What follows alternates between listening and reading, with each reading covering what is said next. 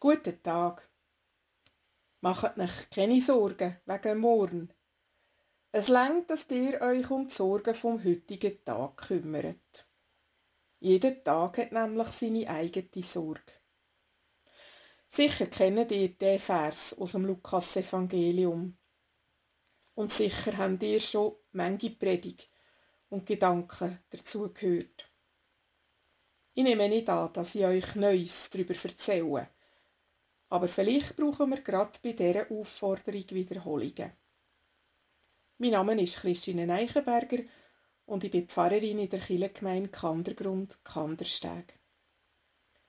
Könnt ihr euch vorstellen, euch keine Sorgen zu machen? Gar nie.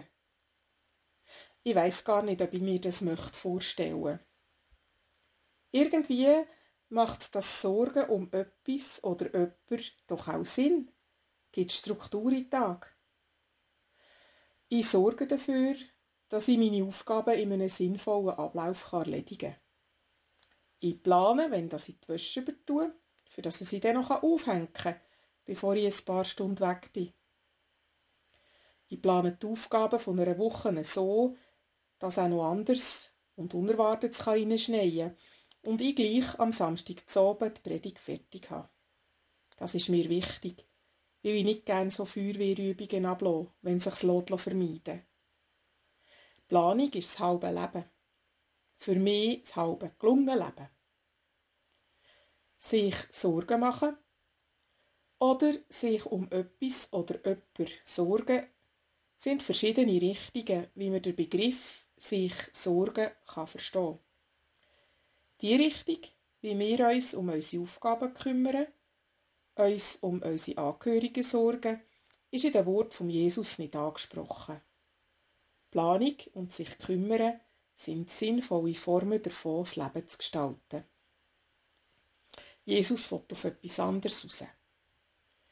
Bevor er den Satz zu den Jüngern sagt, erzählt er ihnen ein Gleichnis von einem, wo eine grosse Ernte einfahren kann. Er plant, seinen Vorratsschopf abzureißen und einen viel grösseren zu bauen. So kann er die ganze Ernte einbringen und muss in den nächsten Jahren nichts mehr arbeiten, sich keine Sorgen mehr machen. Eigentlich eine gute Idee und sie würde ja am Jesus seinem Rat entsprechen. Macht euch keine Sorgen wegen morgen oder um euch zu essen.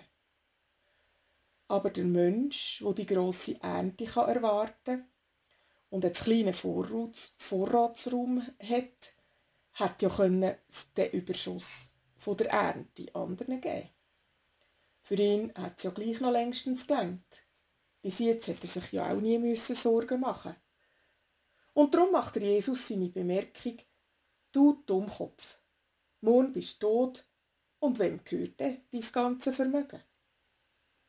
Der Mann hat darum nicht nur vorsorgen, sondern hat sich von der Unmenge an Korn verführen In einem Comic würde man ihn jetzt zeichnen mit lauter goldigen Dollarzeichen in den Augen.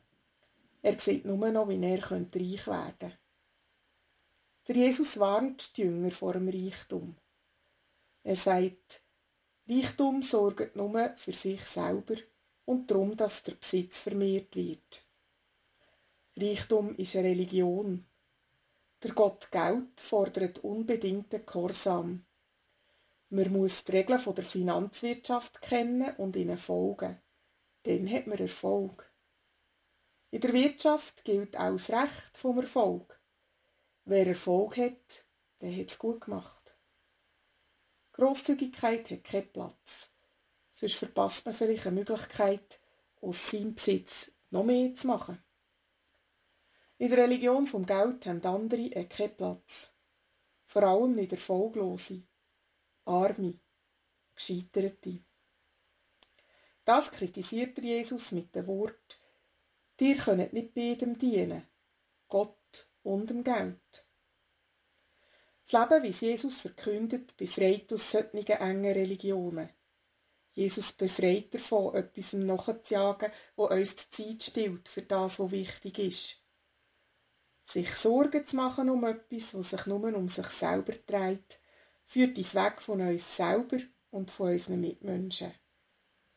Was Jesus verkündet, ist eben keine Religion, sondern das Leben, wie Gott sich das denkt für die Menschen.